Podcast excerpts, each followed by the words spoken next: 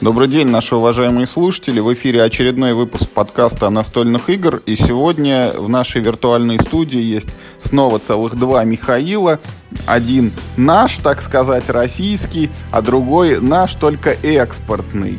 Вот Миши, здравствуйте. Всем привет. Категорически приветствую снова в эфире настольный излучатель.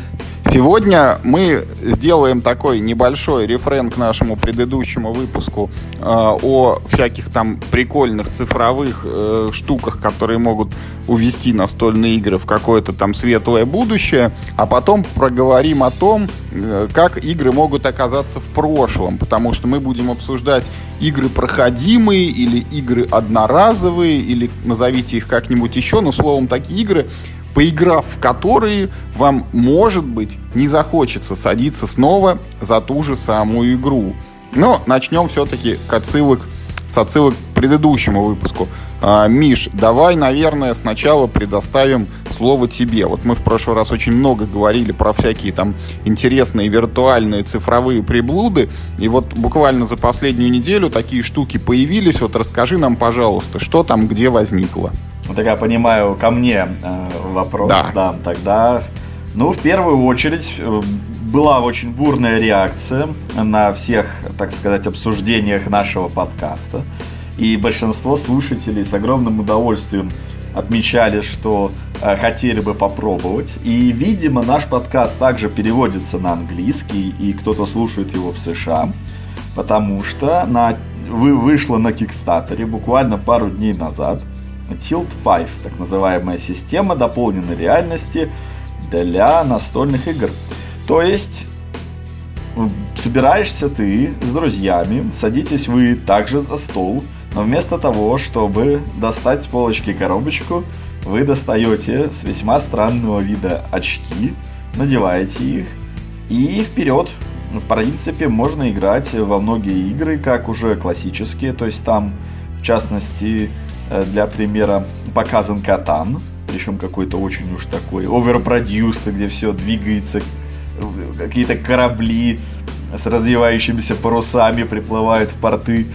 Вот, и так и какие-то игры специально разработанные под эту систему, то есть где используется что-то вроде зажигалки для газовой плиты, видимо это манипулятор, также там замечательные дайсы с пустыми гранями, где грани дорисовываются уже в системе дополненной реальности. Ну и да, каждая фигурка не стоит на месте унылым вархаммерским штурмовиком, а что-то там двигает ручками, ручками, ножками, крылышками и вообще. Собрали они столько, сколько им уже надо, уже где-то полторы тысячи или даже почти да, 1600 уже вписались, и все это удовольствие стоит всего каких-то 300 баксов. Вот. Или, или больше. Да, 300. Стандартный набор. Это интересно, то есть мы оказались как раз не то что в ногу со временем, а буквально вот мгновенно отреагировала реальность на наши размышления. Э, поэтому все, кто... Поэтому вот бы денег дали, ну, а. Это, это, да, вот это бы мы что-то бесплатно это все пропиарили. Поэтому да, все, все, кто хотят попробовать, смотрите, при, прикидывайте. Но я отношусь лично к этому всему весьма скептически. Начиная с того, что это на Кикстатере. Как мы знаем, на Кикстатере что-то выпускаются самые лучшие настольные да, игры. Конечно. Да ладно, Миш, все, это уже... Это время, когда с Kickstarter ничего хорошего не выходило, оно уже прошло. На Kickstarter выходит много годноты, и, ну, ну, типа, многие большие издательства, но вот этим Асмоди не брезгуют абсолютно. Они выводят э, свои проекты на Kickstarter, хотя понятно, что они и так их напечатают, но там, там условные сигнальные 10 тысяч долларов, они на них собирают, там, типа, за 15 минут, и, и как бы это для них пиар-повод, и 15 тысяч долларов в кармане, типа, гарантированных ну, ну как сказать, это не, не относительно к настолкам, относительно к техническим решениям, потому что Kickstarter еще прекрасно помнит классическую лазерную бритву. Может, вы... Да, ну да, и там, слушай, там же еще этот самый Mars One, по-моему, на, на Кикстартере. Да, да, вот там что-то лу... собирали деньги. Луну по интернету опять продают, поэтому как-то так. Но это мой скепсис. Также, чтобы было совсем хорошо, если вам нравится в виртуальном мире, куда Э, если виртуальный мир вам куда милее, чем реальный, Facebook, который так жрет ваше время на работе и дома, и постоянно несчастные подростки и не только зависают в телефончиках, чтобы окончательно вы могли раствориться в виртуале и забыть про реал, Facebook даже выпускает так называемый виртуальный мир Horizon, вот, который можно жить и тусовать и что-то там творить через Oculus. Так что э, наш любимый сериал Black Mirror, он оказался в очередной раз пророческим. Э, технологии все глубже нас за захватывают и порабощают. И вопрос либо сопротивляться, либо возглавить. Facebook явно решила возглавлять. Здесь вопрос, конечно, во всех этих проектах, вот особенно вот в этой системе э, дополненной реальности для настольных игр, вопрос, конечно, самый первый, это в контенте. Ты сейчас покупаешь эти прекрасные модные очки и выглядишь просто как Элтон Джон, который играет в настолочке. Но проблема в том, а игры-то под это дело где покупать? То есть хотя бы одну игру уже анонсировали или что? Вот, ну, в комплекте будет лежать хотя бы что-нибудь, во что можно поиграть. Steel, хотя бы Steel 5, да, да, там куча картриджей нарисована в Кикстартере, там а, а, вездесущий катан и куча всякой темы, которые вроде как специально для них разработаны. Ну, тогда как бы нормально, наверное, потому что, ну, так сказать, путь длиной в 10 тысяч ли начинается с первого шага, как известно, и не будет этих пионеров, не будет ничего другого. Но сам концепт, не знаю, вполне, как мне кажется, рабочий. Это даже лучше, чем виртуальный стол, который я предлагал, потому что виртуальный стол, как вы верно замечали, его можно сломать, испортить, разбить, а тут у тебя просто ну, такая скатерка. Оч- очки сложнее, да, в этом плане? Очки дешевле, Повредить. понимаешь? Нет, э, их можно испортить, но они дешевле ну, в восстановлении, так сказать. Ну, не знаю, как, как, как человек, носящий очку, очки большую часть жизни, не согласен. Очки как раз ломаются очень легко. Достаточно чуть-чуть. Я вот тоже хочу высказать свой скептицизм, потому что, ну, как-то не хочется сидеть вот в каких-то этих очках, не пойми каких, плюс, так как это все, ну, проецируется же, очевидно, на этот экран очков, который у тебя прямо перед глазом, да, вот сел ты в какой-нибудь Eclipse там на 5-6 часов играть, и вопрос, э, что со зрением это будет. Вот раньше, когда ты долго играл в приставку, у тебя мог выгореть там этот э, монитор в телевизоре, а да? Мужичок. Да, а теперь выгорит прямо это или глаз, или мозг, в который тебе там что-то излучает. А насчет Horizon, это вот э, получается раньше ты мог играть в настольную игру, а потом там э, прекратил, допустим, и, и зашел в Facebook, а теперь будет все наоборот. Ты вот захотел поиграть в настольную игру, для этого вышел из Фейсбука. Ну да, все, все как-то меняется быстро, и мы не успеваем прям за этим следить. Но благодаря нашему подкасту вы можете быть в курсе, держать руку на пульсе истории и развития техники, не только в настольных играх. Так, кстати, Переходим. У нас есть... Нет, еще Миша хотел отрекламировать свою выгодную покупку 6-фунтовую. А, а да, да, в, в Стиме как раз, когда мы раз, размышляли о том, насколько хорошо можно виртуализировать настольные игры, Steam мне сообщил, что как раз скидочки на Serp и Terraforming Mars и прочее, прочее. А, и допчик True Day Ages уже есть, так что давно не заходил, а там прям развитие вовсю. Надеюсь, вы успеете воспользоваться скидкой до тех пор, пока там мы монтируем подкаст, она еще, надеюсь, сохранится. А вот это... Да, и чтобы вы, и чтоб реально в это могли поиграть, а не то, что вот как кто-то копит игры на полке э, в виде коробочек, и они там собирают пыль, да, Ой, кто-то а в будет... собирать игры вообще же милое дело, там со всеми этими скидками и коллекциями игр, там за 200 рублей 5 частей какой-нибудь классической, не знаю, там Baldur's Gate, это же вообще милое дело. Вот, вот так что, если вдруг э, вы страдаете, как я, то есть не можете найти игроков в серб, э, чтобы собралось человек 6, возможно, вы сможете утолить свой, свой голод и как-то приглушить боль через э, версию для Стима. Ну окей. И давайте все-таки перейдем к основной теме нашего сегодняшнего подкаста. Это вот эти самые одноразовые или проходимые игры. Конечные, я вот так бы хотел как бы обобщить. Ну, вот мы сами еще не определились, может быть, до конца с терминологией. Давайте просто вот приведем примеры этих игр, о чем мы имеем в виду, когда вот их так называем.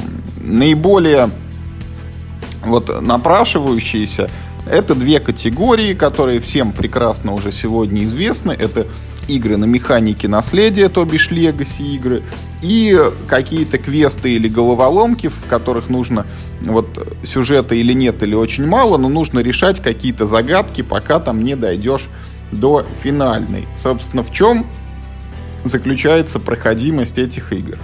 Если мы говорим об играх э, на наследие, то в них есть два существенных таких обстоятельства. Ну, первое, это, собственно, сам сюжет, потому что в них, как правило, там что-то вот события развиваются, развиваются и развиваются, и рано или поздно они приходят к своему логическому концу, э, что в переводе вот на э, бытовой язык означает все, ты сюжет этот целиком знаешь. Ну, считай, вот как прочитал книжку или как посмотрел сериал, ты знаешь, что произойдет и что вот к чему все придет в самом конце.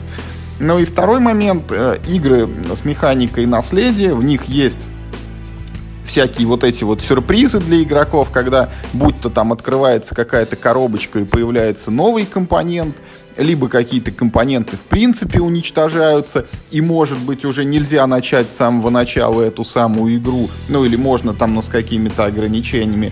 И таким образом это вот э, сюжетная составляющая дополняется некой такой э, составляющей в плане вот самих игровых компонентов, потому что они могут быть уже безвозвратно утрачены. Особенно вот э, самый яркий пример это, например, вот пандемия наследия, когда у вас последней партии поле уже все исклеено, переписано, подписано, чем только можно, и ну оно совсем не похоже на то вот первозданный вид, с которым вы начинали эту игру. Ну, а если мы говорим о квестах, то в них, как правило, доминируют вот эти самые головоломки. Ну и тут все очень просто. Если ты э, прошел эти головоломки, то второй раз, наверное, будет не так интересно за них садиться. Ну, точнее, совсем не интересно, потому что зачем отгадывать загадки, которые ты уже отгадал. Вот, э, может быть, есть еще какие-то примеры? Вот давайте подумаем, что-то я упустил. Вот какие игры могут быть, ну, еще проходимы, например? Ну, я считаю, что сейчас наметился еще один тренд. Он наметился уже не в первый год, а давно существует. Э, в сюжетных играх это, как правило, всякий Америтрэш, э, ну, то есть к которому подразумевается выпуск дополнений в, собственно, первой, в базовой коробке крайне мало контента. Ты ее э, ну, формально тут нет элементов легаси, да, формально там есть сценарии, и ты можешь их переигрывать. Но, э, но на деле, сыграв в каждый сценарий по одному разу, а, а этих сценариев может быть не очень много, ну вот как такой последний пример, это ну, настольный Fallout, где в коробке 4 сценария. Да, формально есть побочные квесты. Э, формально есть нелинейное прохождение вообще всех квестов, и главного, и побочного. Но на деле, э, сыграв в, ну, в каждый сценарий один раз, я знаю, о чем говорю, я уже пробовал. Второй раз тот же самый сценарий переигрывать сильно меньше интересно, потому что ну, в любом случае 80% контента ты уже видел. Э, и ну, вот таким образом вот эта коробка, она ну, не будучи по формальным признакам какой-то там, ну, конечной там или проходимой, а на самом деле именно таковой и является. Ты покупаешь игру условно на несколько сессий. Так, Миша, у тебя есть что дополнить? Ну смотри, то есть э, концепция одноразовых настольных игр, она идеально вписывается э, в так называемый дух времени, то есть мы уже коснулись э, технологического развития, но техногенные катастрофы и изменение климата также сильно, а, и, и особенно Грета, заставили настольщиков задуматься, что надо также заботиться об окружающей среде. Поэтому э, настольщики нас, э, стали более интересоваться так называемыми одноразовыми э, настольными играми, то есть вместо того, чтобы собирать пыль и захламлять место, и чтобы ты больше рубил картоном э, из деревьев, ты можешь купить игру, поиграть в нее один раз, э, получить удовольствие, а потом отправить ее на переработку. Вот, поэтому, конечно, эту идею полностью поддерживаем. Но если говорить серьезно, то, э, конечно, возникает очень большой вопрос количества. Идет инфляция удовольствия, так называемая. Это если, если, если раньше, не знаю, отмотать 20 лет назад, э, дети с огромным удовольствием могли годами играть в одну игру, она не надоедала, она абсолютно удовлетворяла. Существование, сам факт существования монополии до сих пор подтверждает этот аргумент, но в нынешних э, реалиях, когда каждый год нас заваливает волна э, захайпленных, так, так сказать, перепиаренных новейших игр, которые каждый обещает нам что-то совершенно новое и уникальное, э, в этой ситуации те замечательные игры типа Монополии, Риска и Дипломатии достаются все реже, и некоторые игры в принципе играются буквально 2-3 раза и дальше они лежат годы на полке. В этой ситуации э, попытка неигровым способом достичь э, то самого удовольствия, которое ожидаешь от открытия коробки, возможно через одноразовость. То есть, когда ты понимаешь, что то, что ты делаешь, это не просто ты сейчас поставил дорожку и мипла на нее, как ты это делал в 150 предыдущих партиях, а вот сейчас ты поставил дорожку, и мипла ты уже прибил гвоздями, и больше он с этой дорожки никуда не денется, и дорожку уже не отлепить. То есть ты не просто сделал ход в игре, которая снова вернется в первозданное состояние через полчаса, когда вы доиграете, а то, что ты сделал, либо имеет огромную роль на все последующие партии, если мы говорим о Legacy, либо то, что ты сделал в принципе неотвратимо и уже не откатить. И игра будет, так сказать, полностью э, не перепроходима после этих действий. Отсюда идет примерно 3-4 направления, если так на вскидку. Это как уже да, попробую систематизировать все, что вы сказали. Это либо сюжетки, ну, которые берут тем, что мы получаем удовольствие от хорошо прописанного сюжета, неожиданных поворотов оного, э, либо это Legacy, э, либо это квесты. Вот. Legacy может быть теоретически что угодно, но как мы уже знаем и как мы уже обсуждали в предыдущих подкастах, не все Legacy одинаково полезны. Не значит, что если ты добавишь любую игру Legacy не станет в два раза лучше. А квесты это, в принципе, весьма узкий жанр. То есть э, далеко не все квесты любят.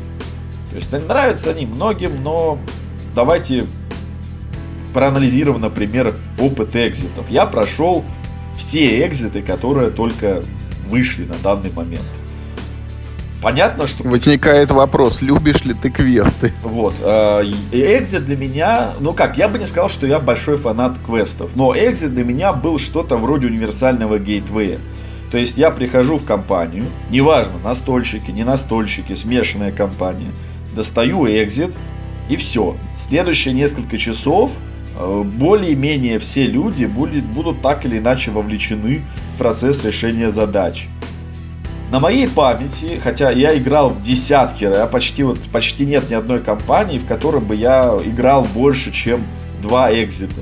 То есть всегда я как-то вот переезжал в другой город, был в гостях, еще где-то в другой стране, там доставался экзит и, по-моему, только один раз у меня были какие-то, или два там какие-то трудности, что кому-то не зашло, кому-то было скучно решать загадки, о чем мы не берем подсказку. Как вы помните, я принципиален, ни одной подсказки в экзите брать нельзя, иначе ты отрезаешь от себя кусочки удовольствия, которые заложены в коробочку. Вот.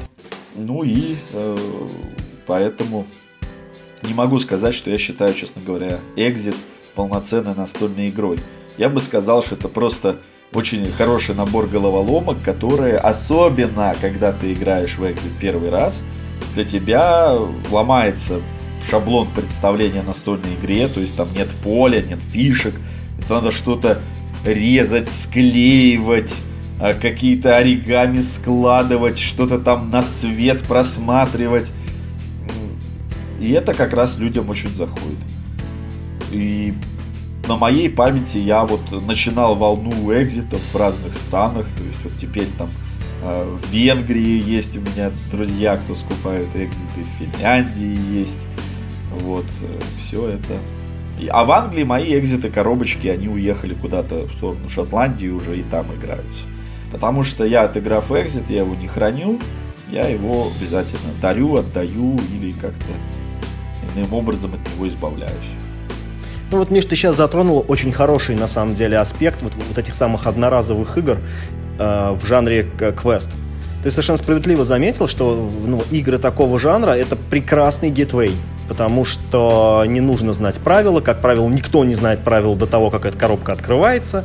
Вы вместе собрались, плюс, э, так как это, ну, в общем-то, одноразовая игра, ты ты теоретически можешь заранее собрать компанию, вы все скинулись по 200, по 300 рублей, купили себе эту коробочку, продали, то, вернее, э, прошли и продали потом ее с, на барахолочке.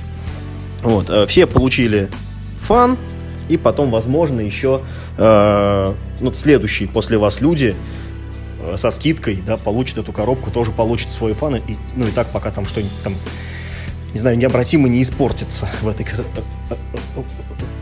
в этой самой коробке. И это вот то самое достоинство, на самом деле, которым обладают э, квесты. Это, это не эксклюзивное достоинство. То есть, ну, есть хорошие гитвей и не среди одноразовых игр. Но среди квестов, как, э, ну, как показывает, по крайней мере, мой опыт, ну, все такие. То есть, ну, все квесты, с ними можно садиться играть с, э, с кем угодно. Ну, есть еще Escape. Это же хорошо? Э, как я понимаю. Ну, кто у нас еще есть? Escape. Unlock. Unlock. Элементарно. Ну, который как-то что-то про Шерлока Холмса, по-моему, на английском. И вот теперь ну да, есть вот эти вот игры Sherlock Holmes Consulting Detective и э, Тайны Аркхема. И вот еще наша новиночка, которая тоже вышла недавно, это как они называют, Escape Tales, да, на английском. Mm-hmm. У нас они называются клаустрофобия пробуждения. Ну, наверное, можно еще там что-то найти, если, если порыскать. Но вот такие известные, как бы, тайтлы, мне кажется, мы все Да-да, да.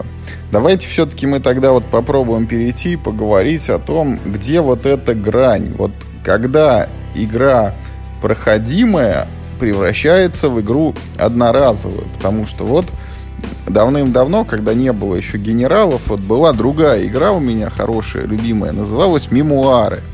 Вот берем мы там, допустим, базу, там игра из 16 сценариев. Вот, казалось бы, да, ты их все прошел, ну и тебе хочется чего-то там нового. Ну, там пусть не 16 раз в нее можно сыграть, там, а 32, если ты в каждый сценарий вот за обе стороны отыграл. Это достаточно много, 32 партии, там далеко не каждый в игру играет. Но при этом надо сказать, что даже вот в этих в базовых в базовом наборе в эти 16 сценариев, вот даже я сам, ну, в некоторые там по несколько раз переигрывал, причем даже за ту же самую сторону, может быть. И вот ну, назвать одноразовой игрой мемуар, наверное, рука у меня не поднимется. При том, что, опять же, в том же самом мемуаре есть и так называемые компании. Это когда сценарии между собой сюжетно связаны, и даже там вот есть, ну, не легаси, но вот такой это элемент последствий, когда то, как ты выиграл или проиграл предыдущую партию, немножечко влияет на твой старт в следующем сценарии, там, чуть больше или чуть меньше, у тебя, может быть, будет солдатиков, или там какой-то отряд будет более немного прокачанный. И вот отыграв кампанию, это там условно там от 5, может быть, до 10 вот этих связанных сценариев, я понимаю, что я, ну, во-первых, могу сыграть в нее же только за другую сторону, а могу, в принципе, и переиграть. Вот потому что в мемуарах рисунок каждой конкретной партии, он может быть совершенно разным, ну, что достигается там и кубиками, которые могут по-разному выпадать, и картами, которые мне не так приходят в руку, я там активирую не слева, а справа свои отряды. Ну, в общем, мемуар — это как пример вот э, сценарной и как бы компании вот игры с сюжетом, которая не является одноразовой. Вот давайте поговорим о том, где вот наступает эта самая одноразовость. Ну, одноразовость, я думаю, ее надо понимать буквально. Ты сыграл один раз. Эта игра одноразовая. Это классический Хорошо. экзит. А, Есть игра... Для секундочку. А Legacy игры? Вот я как, раз про них, я как раз про них хотел сказать. Есть игры с ограниченным количеством партий.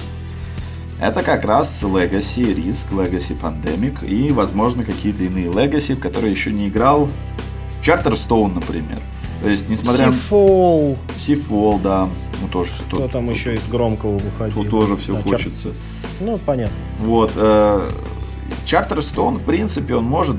Он, он играется и после завершения Legacy элемента, но я, честно говоря, не знаю ни одного человека, кто там, имея хоть какую-то маломальскую коллекцию настольных игр, такой, черт, что-то хочется в уже отыгранный Charterstone поиграть э, с нашими идиотскими названиями и с полным дисбалансом. Нет, конечно. Ну, если уж положить ногу на ногу, то, то пандемия Legacy теоретически тоже играется после завершения всех сценариев но просто никто это не будет этого делать. Не, ну в Charterstone там есть же специально встроенный да. какой-то речардж пак, да, что все, все откатить. Это то же самое, просто еще раз. Да, и ты можешь им воспользоваться один раз. То есть ты можешь купить. ту же самую компанию. А, ну просто ты как бы, короче, ты, ты покупаешь заново те компоненты, которые да, у тебя ну, поменялись, говоря, да, да, испортились. Типа. Да, да, да. Ну, то да, есть там, там поле двухстороннее, ты переворачиваешь, оно опять чистенько, и ты начинаешь с, ну, с этими с докупленными новыми там колодами карты, комплектами наклеек, это поле опять заклеивать и портить карты. И писать гадости на них. Yes. В общем, э, вот это уже на это игры с ограниченным количеством партий. Есть так называемые кампании, например, в том же самом серпе, в мемуарах. Это когда ты, по сути, можешь играть в нее в нормальном режиме, но если тебе постоянная склеенная кампания и вам хочется чего-то, так сказать, э, поострее, то тогда, да, можно спокойно зарядить компанию и поиграть э, в режим компании. То есть, когда из партии в партию переходят какие-то решения. Это никак не одноразово, это просто приятное дополнение к уже существующей игре. Вот. Отсюда мое понимание этих одноразовых или с ограниченным количеством партий игр, это именно в том, что усиление веса твоего решения. То есть, как сказать, э, и можно играть в покер, просто раскидав э, картишки, так сказать, на интерес, а можно играть э, на денежку. И как только вы поставите, да, хоть 100 рублей, игра просто преображается. То есть люди начинают серьезно думать над своими ходами, взвешивать, появляется вовлеченность, и вот как раз слово, которое ищу, азарт. Если эту самую логику применить э, к одноразовым и играм с Legacy элементом, то за счет вот этого самого некапиталистической мотивации азарта, назовем это так, и достигается нужный эффект удовольствия. Поэтому принципе... Расшифруй, пожалуйста, некапиталистическую чего-то там азарта. Некапиталистическую мотивацию. Ну смотри, ты играешь в покер на интерес или на денежку. Если ты играешь а, на денежку... боже мой, я понял, ты хочешь обогатиться. Да, в этом смысле? Да, ты, соответственно, у тебя и риски немножко другие, и эмоции, связанные с этим риском. То есть, когда ты играешь просто на фишечку, ты там улынешь постоянно, вот когда там лежит твоя денежка, и денежка твоих комрадов, у тебя будет уже совершенно другой подход и к риску, и к действиям. То же самое и вот, как я это назвал, некапиталистическая мотива... мотивация азарта. То есть азарт у тебя пробуждается не из-за денежки, а из-за того, что у тебя решение. Ты вот налепишь город в риске и назовешь его там, не знаю, э, Смедерево и будешь в нем жить с этого момента. Это как раз старая сербская столица. И как раз будешь начинать игру теперь из этого города всякий раз. То есть ты мало того, что привнес свою фантазию, ты сделал важный ход, который будет влиять на все последующие партии, ты сделал то, что неоткатно. Отсюда у тебя появляется тот же самое чувство азарта, но мотивируемое э, как-то иначе. Вот э, поэтому при, в, в этом прелесть. Отсюда и плюсы, и минусы всех этих игр. То есть насладиться им можно, если у тебя есть определенная склонность к азарту. Если азарт тебе нравится. Если вдруг этого в тебе нет, если ты боишься принимать решения, а я такое видел, то есть вот э, или просто тебе лень думать и фантазировать, лень себя проявлять. Особенно это важно в таких играх, как Charterstone, где тебе надо 150 э, чибиков будет назвать за 10 партий, у тебя фантазия закончится на восьмом просто. Э, и будешь называть там мага Олег. Вот. И все, собственно. Хотя бы уж вещи Олег тогда. Это, это как раз ты, это ты еще до, до, до восьми. Вещего Олега ты использовал на четвертом. На четвертом. Теперь просто Олег. Двоюродный брат вещего Олега просто Олег. То есть, если хочешь, если хочешь понять, насколько бедная фантазия у тебя и твоих друзей, покупайте Чартер Стоун. Где-то к четвертой партии вы поймете. Все станет на свои места. Да, Вы поймете, почему вы никогда не станете писателями. там, э, особенно в области там, научной фантастики и фэнтези. Вот. Может, вам 10 чибиков не назвать, вы уже мучаетесь. Да, мы даже, мы даже персонажей из Pandemic Legacy вымучивали их имена. Ну вот, вот, а это ты делаешь там в пандемике 10 раз, а в Чартерстоуне 10 раз за партию. Вот, поэтому это не значит, что будет больше удовольствия. То есть отсюда говоря, если азарт э, хочется, бери. Если боишься, не бери. Вот. э, Но я, слушай, но я тут, кстати, хочу с тобой поспорить. Вот ты почему-то поставил именно азарт на первое Да, место. да. Мне кажется, здесь важнее, чаще, вернее, важнее не, не столько азарт, сколько какое-то чувство сопричастности вот к этому действию. А, ведь, э, ну, зачастую вот эти необратимые действия в Legacy играх, которые ты вот сам э, ну, спровоцировал, да, последствия которых ты сам спровоцировал, они ведь влияют не только на тебя, но и на других игроков тоже. И даже, например, вот эти вот дурацкие возможности ну, называть э, ну, что-нибудь, как помнишь, вот мы, ну, вот первая Legacy, наша игра, в которую мы играли, была Риск Legacy. Там была возможность назвать город. Это не дает ничего, но ты просто можешь назвать город. И это само по себе было прикольно. Риск Legacy не очень хорошая игра и не очень хорошая Legacy. Но тем не менее там были вот такие ну, возможности, которые в геймплейном смысле особо не влияют. Но делать это чертовски приятно. Ты прям берешь маркер и прям на поле пишешь. Там Михаилск. Вот. И теперь у тебя, значит, есть... К вопросу о фантазиях, да. Да-да-да. Сразу видно мой уровень фантазии. Нет, у вас реально так было? Просто у нас в Риске Легаси тоже был товарищ, но он был Александром и примерно так и называл там. То есть Александрия у вас появилась сразу, да? Ну, там какие-то, да, Сашаграды. Вот. Александрова, да. Э. Александроград. Александровка. Александровка, да, малая Александровка потом, знаешь. Не, ну потом у Город него, поменьше. потом у него закончились там э, о- отличные имена, он там на жену переключился. там, в честь жены. В честь жены континент назвал, то есть стало как-то бы- было весело. Ну вот, Так да. вот, я, собственно, хотел подчеркнуть, что э- это ведь дело не в азарте, это дело просто, ну, в чувстве сопричастности. То есть ты приложил, э, ну, руку вот к миру этой игры, да, как бы, ну, к той реальности, в которую вы все вместе погружаетесь. Ты ее поменял, сам вот своим волевым решением поменял так, как захотел. И это само по себе уже, как бы, ну, интересно. Ну это А я вот хочу. демиурговские какие-то замашки. Да, да, да, конечно. А почему нет? Почему нет? Это, ну, какая-то некая потребность самовыражения, или как хочешь это называй. Или, знаешь, и- и- или, или, может быть, знаешь, тяга к вандализму. Назвать город неприличным именем.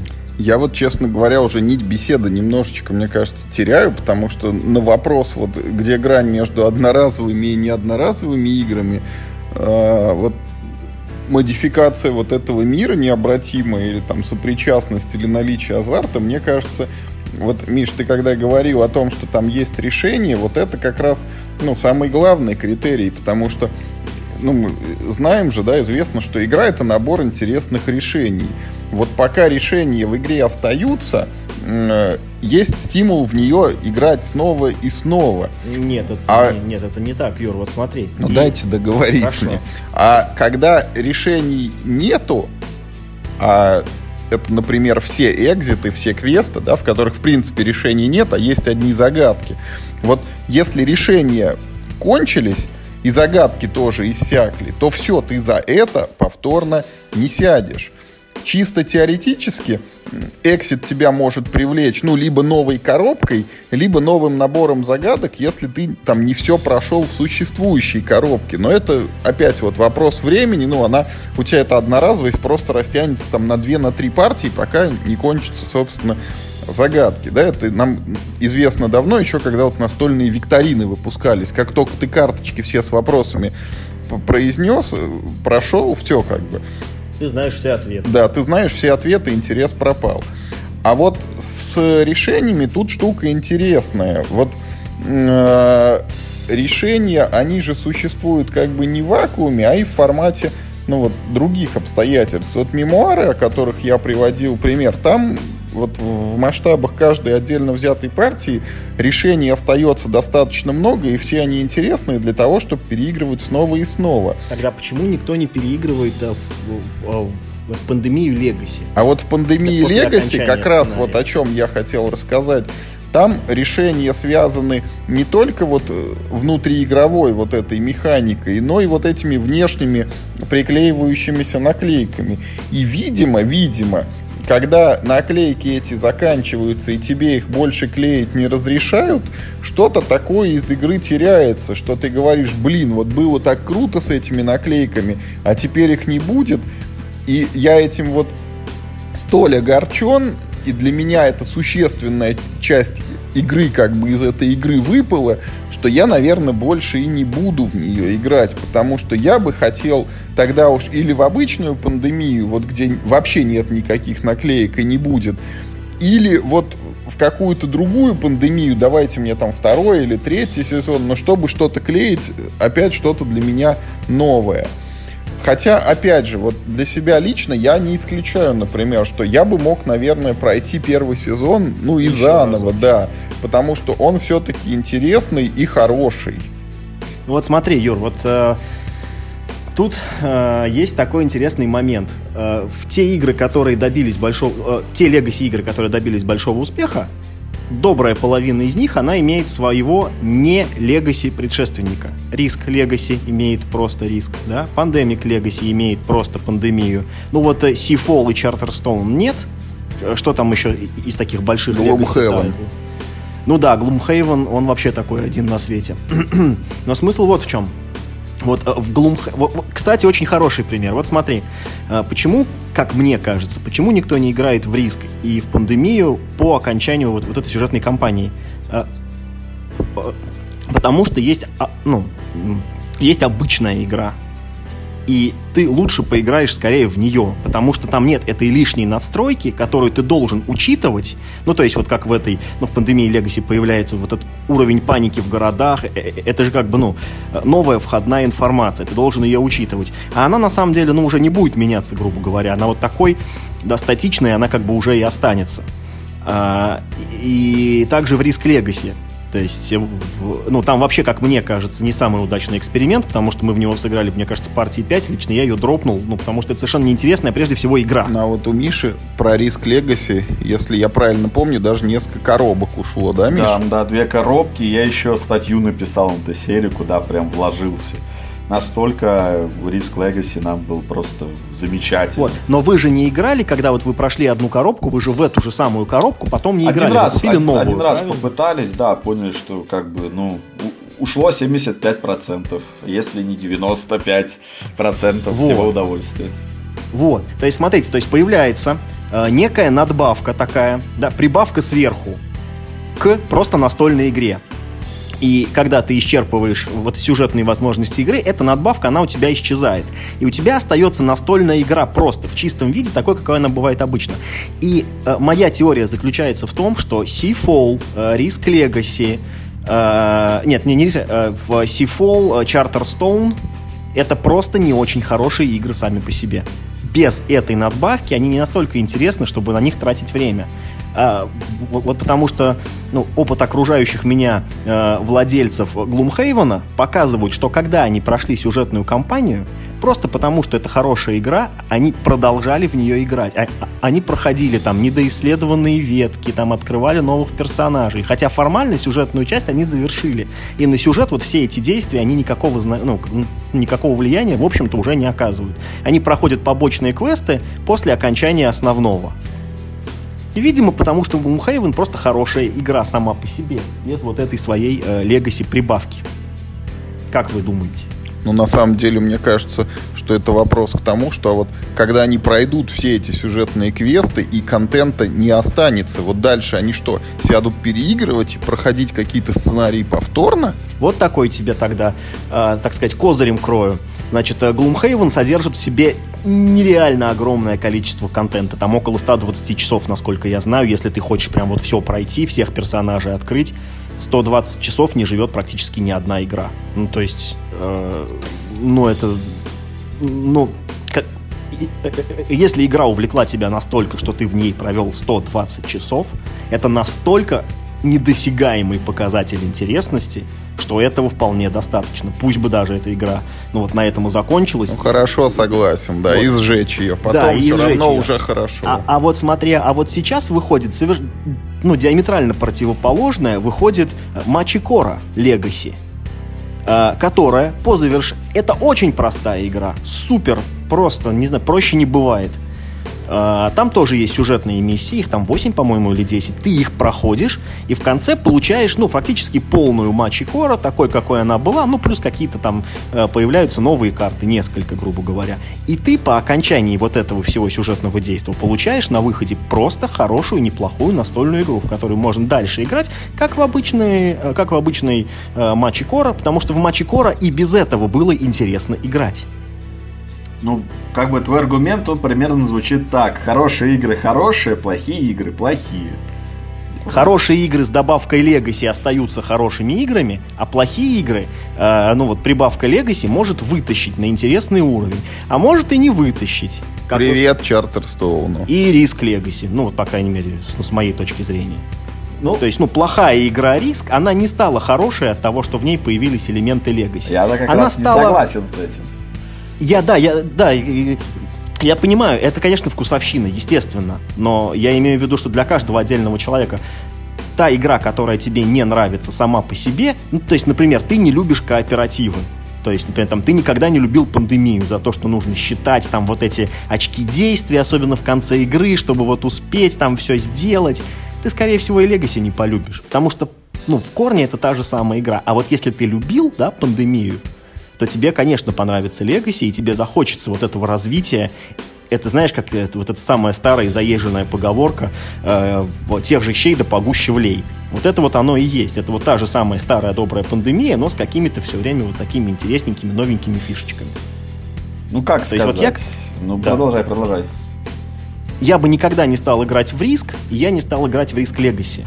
Я не люблю исходную игру, поэтому вот эта вот бонусная прибавка для меня ее не спасла. То есть я посмотрел на эти прикольные наклейки, там на то, что рвутся карты, там назвал какой-то город своим именем, вот это все сделал по одному разу, все, на этом вот все ее, вот, вот эти приколы кончились, и как бы все, до свидания. Мне, она для меня потеряла интерес. Ну смотри, расклад. То есть у меня карты легли по-другому. То есть э, обычную пандемию я прям году в 2009 или 2008, когда в нее играл, я в нее влюбился. Это еще первое издание было с деревянными кубиками. А, я прям, мне было не оторваться. Я в нее играл раз 50, по за год. И всем ее пропагандировал и показывал, какая замечательная игра. Там сразу же топчик там потом вышел и так далее и тому подобное. Что-то мутировало. Фиолетовая болезнь была. В общем, весело было. Pandemic Legacy мне не понравился. То есть я его проходил через, ну вот, я, мы его не прошли.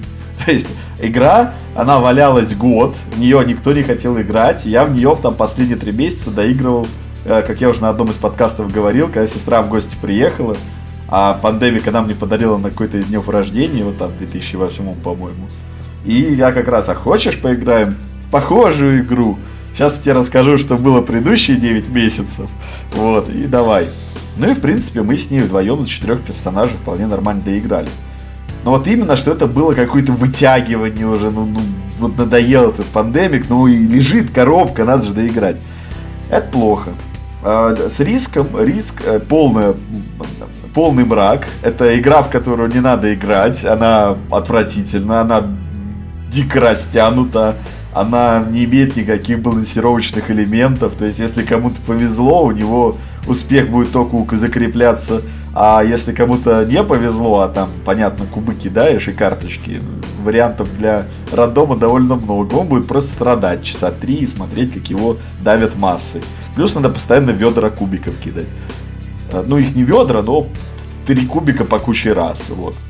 А отсюда вывод, что риск э, обычный, мусорная игра совершенно.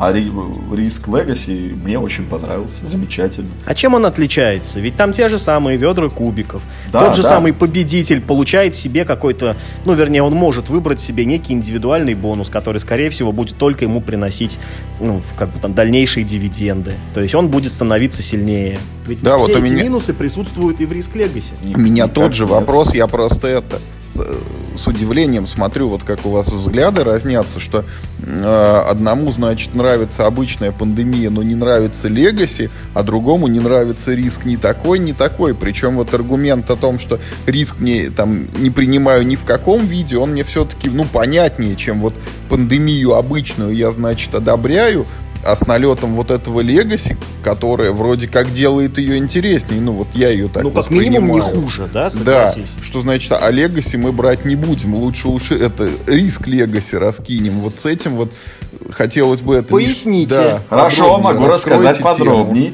И это полностью вытекает из той теории азарта, которую я рассказывал э, по- да, 15 минут назад. Э, это как раз замечательная к этому иллюстрация. Риск Legacy, он, во-первых, если, опять же, тут надо сделать маленькую ремарочку, если играть с мини-допчиком немецким, нам всего 5 карт, но они очень сильно балансят игру. Потому что Риск Legacy, он э, именно убрал... Р- расскажи про этот мини-доп, мы о нем не знаем. Как можно забалансить риск? Вот Ну, поясняю. очень- То есть еще и пятью картами. на, на элементе, на элементе Legacy и драфта.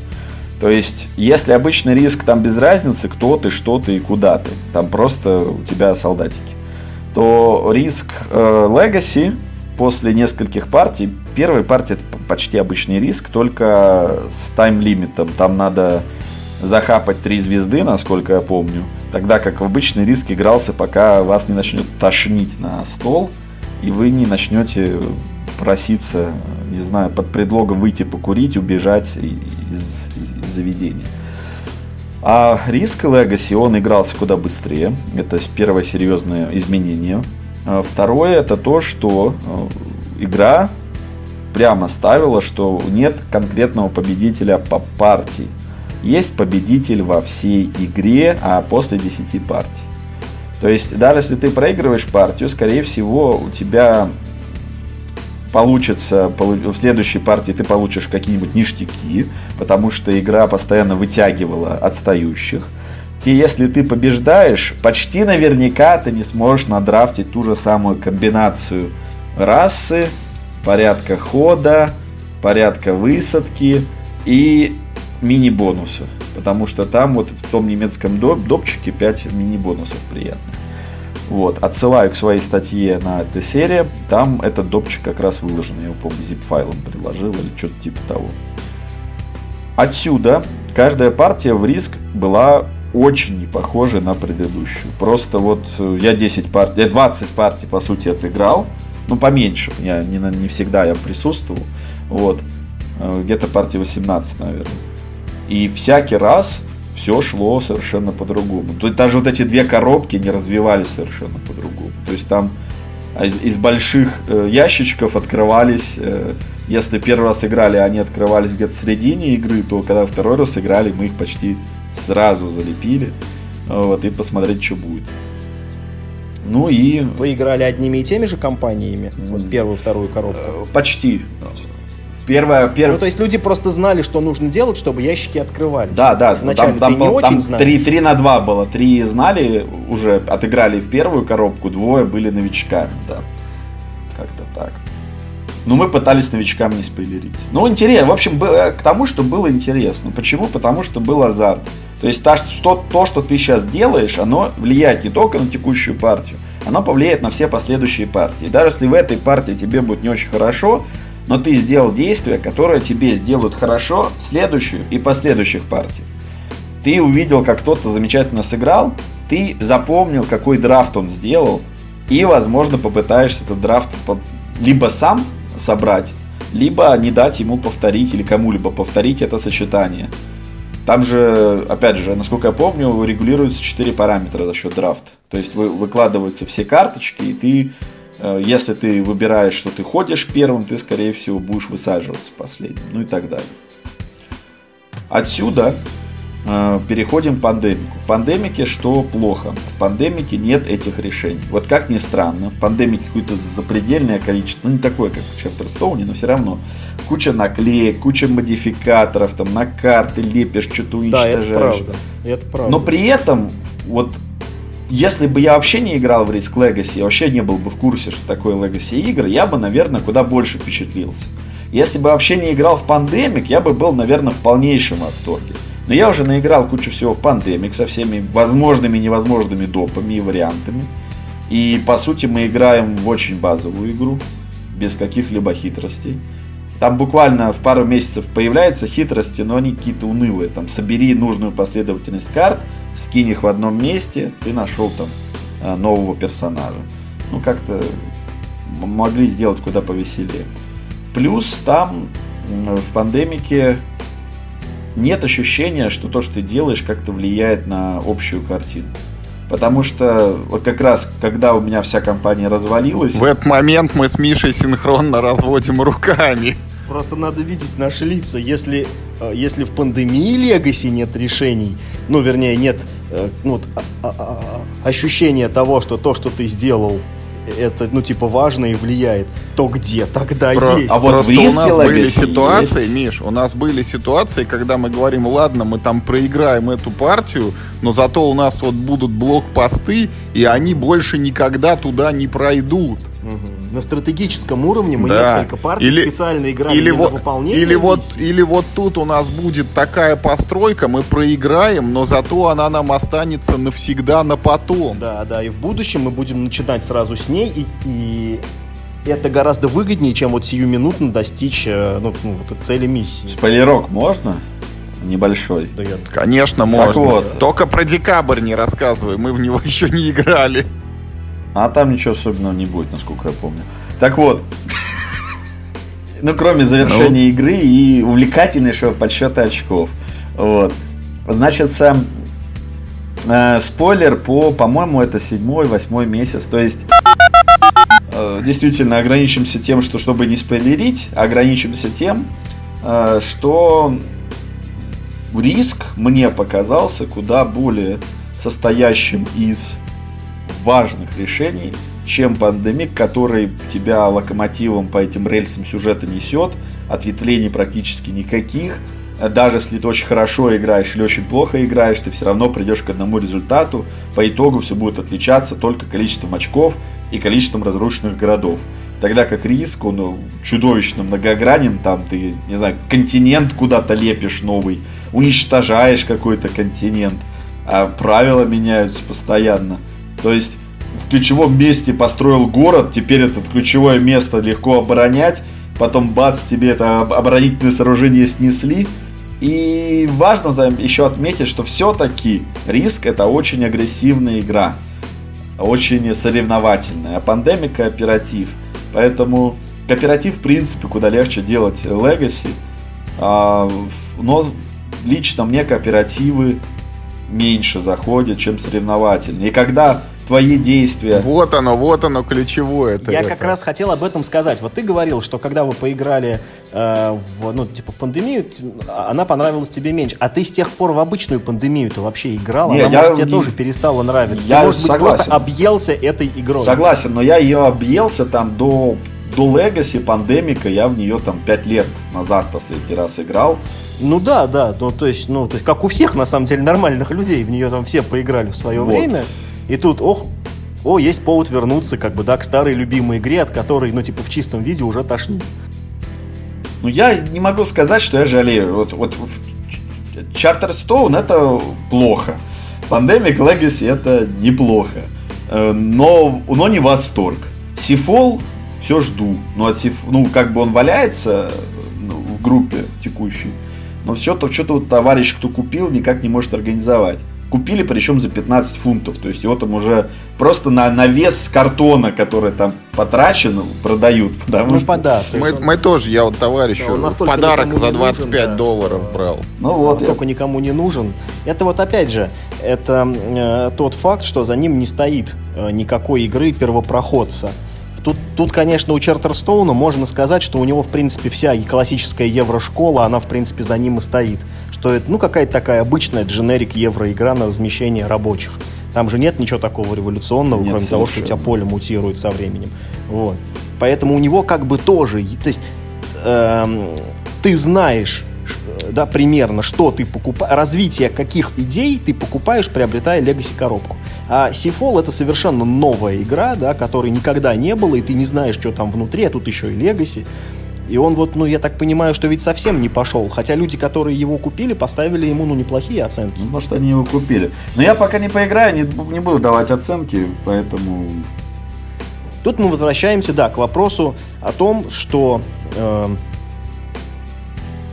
ну, что для того, чтобы в игру вернуться, неважно, Легаси она не Легаси, она сама по себе должна быть интересной, да, вот эта базовая механика игры, базовый набор решений А вот должен да- быть давайте как раз вот про там механики, решения и так далее, вот перейдем к нашей как бы завершающей части и подумаем о том, а какие еще игры могли бы быть одноразовыми. Вот плохие игры. нет, неплохие. Вот, например, да, я уже это его приводил как бы вне рамок подкаста. Вот, предположим, что у нас вот новый сейчас жанр потихонечку рождается игры с вырезанием, когда у тебя есть какие-то э, бумажные листы, у тебя есть ножницы в комплекте игры, ну или там вне комплекта, но ты их берешь, и тебе нужно вырезать какие-то детальки. Ну, условно, домики, там, здания, постройки, ты их как-то складываешь по типу Тетриса, это вот ответвление там от жанра Roll and Ride, допустим, только ты их не рисуешь, а вырезаешь. И вот закончились у тебя вот эти вырезательные штуки физически, да, значит, ты играть в нее больше не можешь. Или, например, игра, в которой вводится, вот как в Легасе мы карты рвем иногда, да, но вот что, если это будет прям востребованной механикой, например, чтобы сделать какое-то супердействие, порвите просто 5 карт из колоды, да, и ты знаешь, что если ты их порвешь, вот ты супердействие сделаешь, но если оно там как-то тебя потом к успеху не приведет, у тебя колода-то навсегда уже это похудела, По-моему, Или, например- Magic the Gathering было. Ну ладно. да? Ага. Или, например, какая-то игра, которая вот как пандемия ведет тебя там по сюжету, и в финале ты должен там, я не знаю, с ноги коробку пробить вот за один раз. Ну, каким-то образом что-то с ней тоже сделать, что у тебя уничтожается вот полностью. Даже коробки больше нет, чтобы все это сложить. Вот какие-то вот такие вещи. Давайте подумаем, вот на- накидаем идей. Вот что могло бы быть еще такое, что делало бы игры одноразовыми? Пробить коробку, конечно, хорошо. Э, Были такие антистресс книги, по-моему, они назывались, которые ты типа даришь коллеге по работе, которого ты даже не знаешь, хотя сидишь с ним уже третий год за соседним столом. И, ну, ему надо что-то подарить на юбилей, и ты вот ему даришь книгу антистресс. Она состоит как раз из того, что надо что-то рвать, вырезать, сжечь и так далее. В принципе, можно этот э, так называемый антистресс запихать в настольные игры. Э, Есть пара интересных идей. Э, Например, какие-нибудь там коробки Шрёдингера, которые будут самоуничтожаться. Например, коробку, которую откроешь, и там 50 на 50 вероятность, что вытечет водичка, а все карты сделаны из растворя... растворяющихся в воде э, целлюлозы. В результате у тебя все колоды, даже до того, как ты их открыл, будут уничтожены. То есть это тебе такую пандемию, например, можно подарить, ты ее открыл, если она прогорела, то вроде как и не жалко, а не прогорела, ну ладно, так и быть, Так. Да, да, вот о чем такой каким ди- дикий или Довольно странная мысль, честно говоря. Нет, на самом деле, э, ну вот сама механика, вот э, то, как, то, как реализовать вот эту механику наследия, это все уже есть, больше ничего не требуется. Развитие какое-то, вероятно, будет. Самая крутая идея, которая была в Легасе, даже она уже реализована. Я вот сейчас так попытаюсь рассказать, чтобы не заспойлерить никому ничего, потому что вдруг кто-то этого еще не знает. Когда у определенных компонентов игры есть совершенно неожиданная скрытая функция. А ч- об этом не написано ни в правилах, нигде ты об этом никогда не узнаешь. Перед тобой обычный там, там карты, жетон. Но в какой-то момент ты вскрываешь конверт, и ты узнаешь, что на этих вот там картах... Да, и тебе говорят, ты кидал всю жизнь кубик, а теперь разбери его, и в нем да, другой. Да, да, да, да, да, да. В нем все это время прятался карлик. Вот.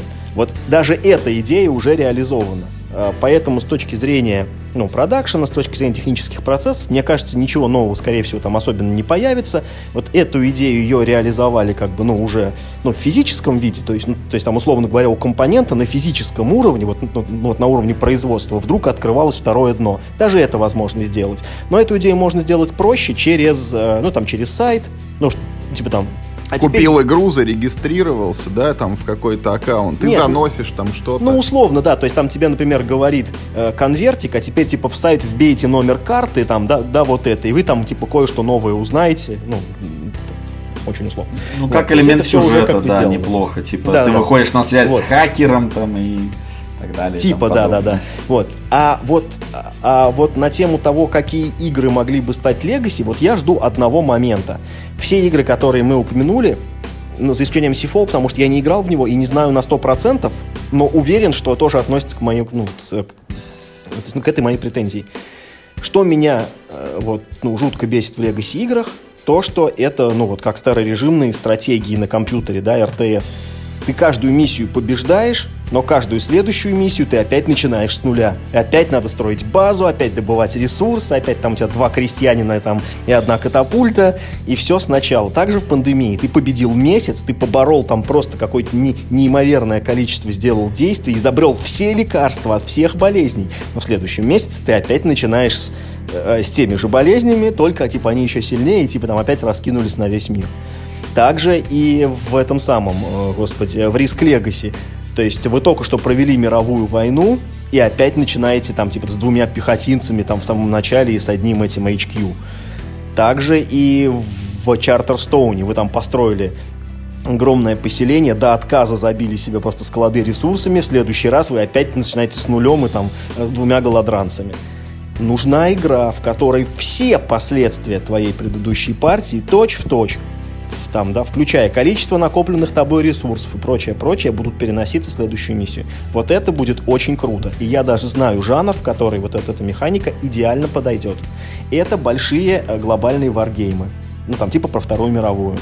Ты играешь кампанию, там, например, сегодня, не знаю, там, э, не знаю, там вы разыграли битву за Польшу, все, вы зафиксировали результаты, в следующий раз ваши там танки, ваши пехотинцы находятся в тех же местах, да, там, Польша у того же э, хозяина, и вы начинаете с этого, а не с какого-то там заданного изначально. Ну, пожалуйста, цена. вот это вот не шагу назад, которая компания еще идет, там так и можно в нее играть. А, там ну я, я там Вторая мировая война состоит из шести сценариев, да, но ты можешь во-первых, играть их все как одну гранд-компанию, а во-вторых, можешь начать, ну, как бы вот всю большую войну с любого начала сценария, но не отыгрывать его, как бы, а ты вот играй дальше, дальше, дальше, до да, до Берлина там. Ну вот, да, то есть я говорю, э, вот, вот эти гексагональные варгеймы, это на самом деле прям идеальный жанр для этого, потому что есть глобальная вот это вот, ну, поле для деятельности. А мне почему-то кажется, что это можно применить в каких-то вот выживательных типа Робинзона Круза играх. Хотя не уверен, что их можно сделать, ну, соревновательными, а не кооперативными. Я вот на самом деле как раз не вижу проблемы, в отличие вот, ну, от Миши, я не вижу проблемы в том, что Legacy игра, она там кооперативная или соревновательная. Есть жанры, в которых уместен кооператив, есть жанры, в которых кооператив неуместен. И вот, э, то есть, ну, вот и все. Не значит, что кооператив лучше или хуже другой. Пандемия не может быть соревновательной. Ну, то есть, просто на уровне концепции вы играете за хороших может. людей, которые борются с плохими Там вещами. же есть второй доп, да. где командами играют. Ну и кто в него играл? Играл? Вот, я... вот кто-то хоть раз играл в биотеррориста? Ну, Ми... Миша, очевидно, играл во все. Я, Тебе понравилось конечно. играть в биотеррориста? Ты начинаешь ну, играть, по сути, в этот э, Whitechapel. Скотланд Ярд. Да, Whitechapel. Ну да, да, да, Whitechapel, Скотланд Ярд. Нет, я, ну, ладно, хорошо, но все равно э, на уровне это все еще не соревновательная игра. Это один против всех. Да, это элемент соревнования, но это не каждый сам за себя. На уровне концепции пандемии, тяни над Камелотом, а, то, ну, вот, вот, кстати говоря, вот, игра про Робинзона, она все-таки может быть вполне, ну, ну, ну, типа, в жанре каждый сам за себя, потому что ты, ну, Если типа, за свою умер, жизнь больше переживаешь. нет. Да, больше всего, и это примерно реализовано в этом, а, в мертвом сезоне. Там как раз каждый, ну, типа, все за одно, но на самом деле каждый сам за себя.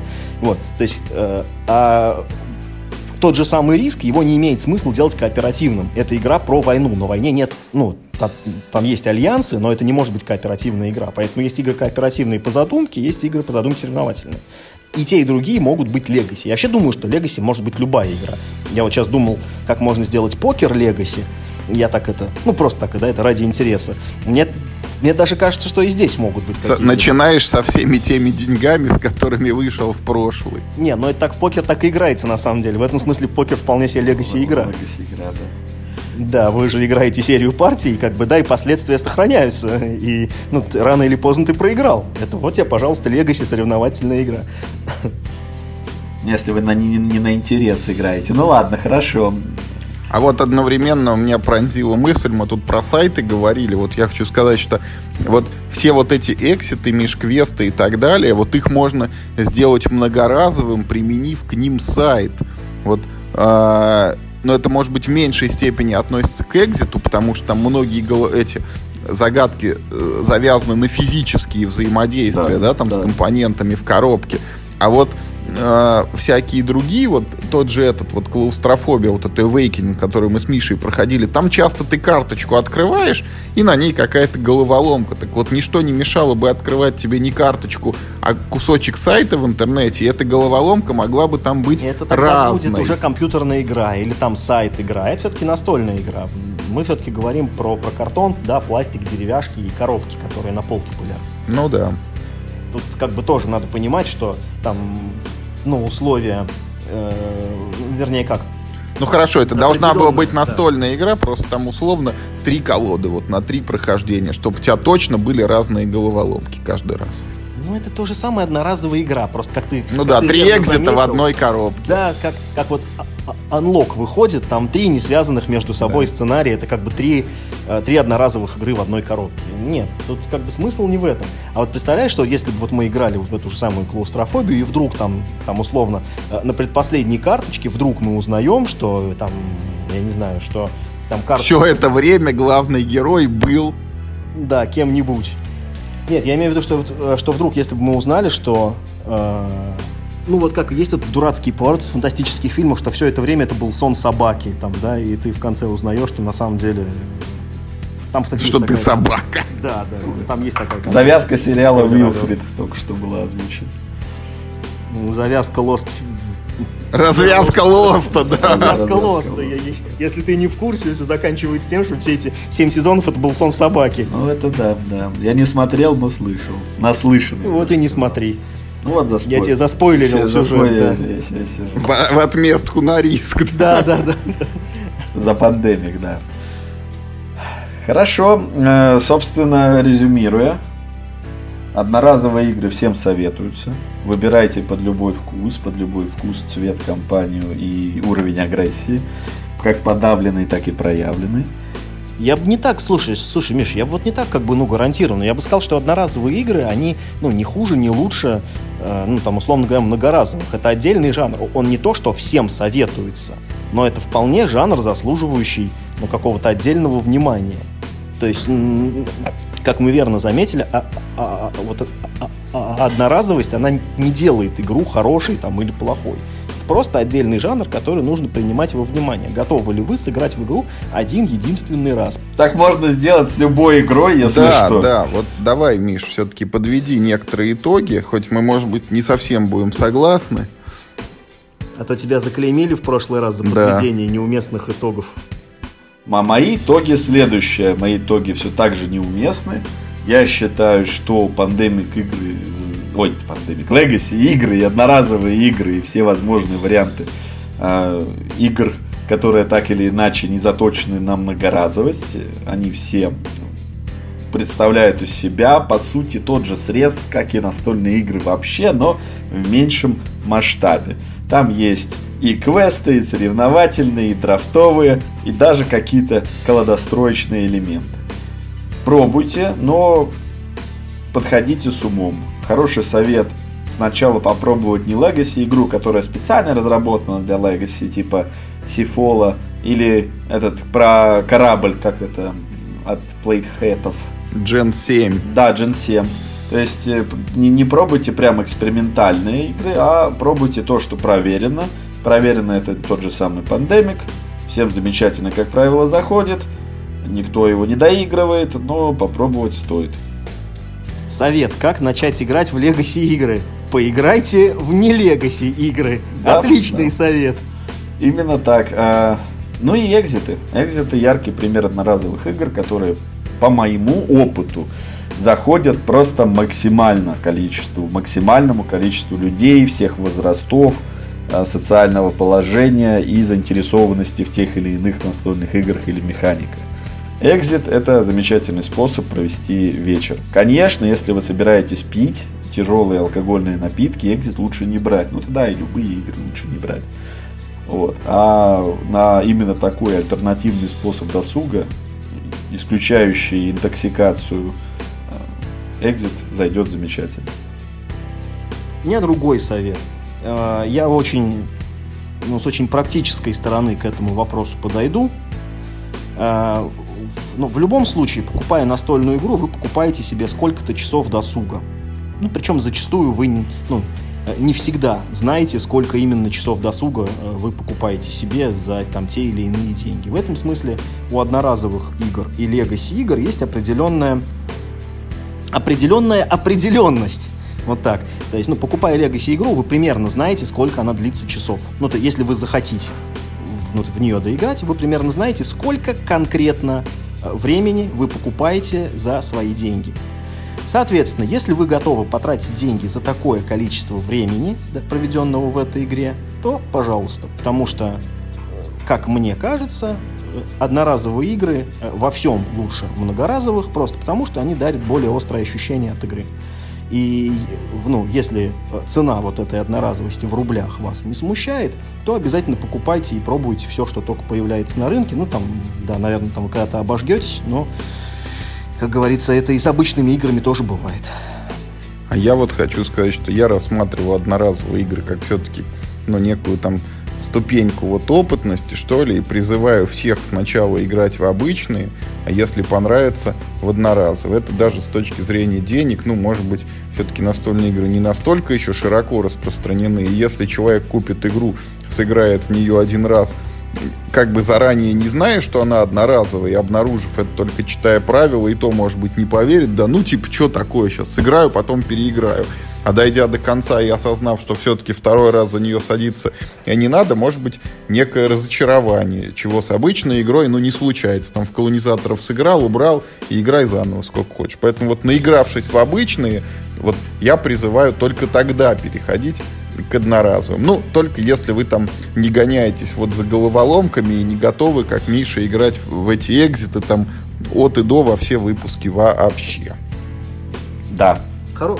Да, хорошее, кстати, замечание о том, что... Вот мы, кстати, об этом ну, вот не говорили, я об этом, кстати, никогда не думал.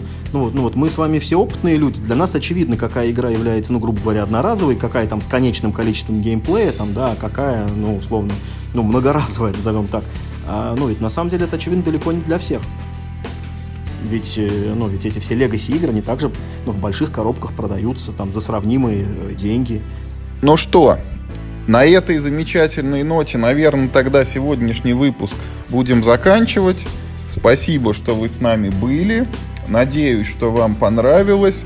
Оставляйте, как всегда, свои отзывы, комментарии там, и так далее, ваши мысли о том, что вам понравилось, что вам не понравилось, о чем бы вы хотели еще от нас услышать. И если вы накидаете каких-нибудь интересных вопросов, может быть, мы даже откроем новую рубрику «Фидбэк», в которой будем на них отвечать. Да, это на самом деле очень важно, потому что э, 2-4 мужика, конечно, могут говорить о многом, но чтобы это было интересно, э, надо бы, конечно, чтобы был фидбэк. Э, Пишите, пропагандируйте, распространяйте. Всем пока. Играйте только в хорошие игры, даже если они одноразовые.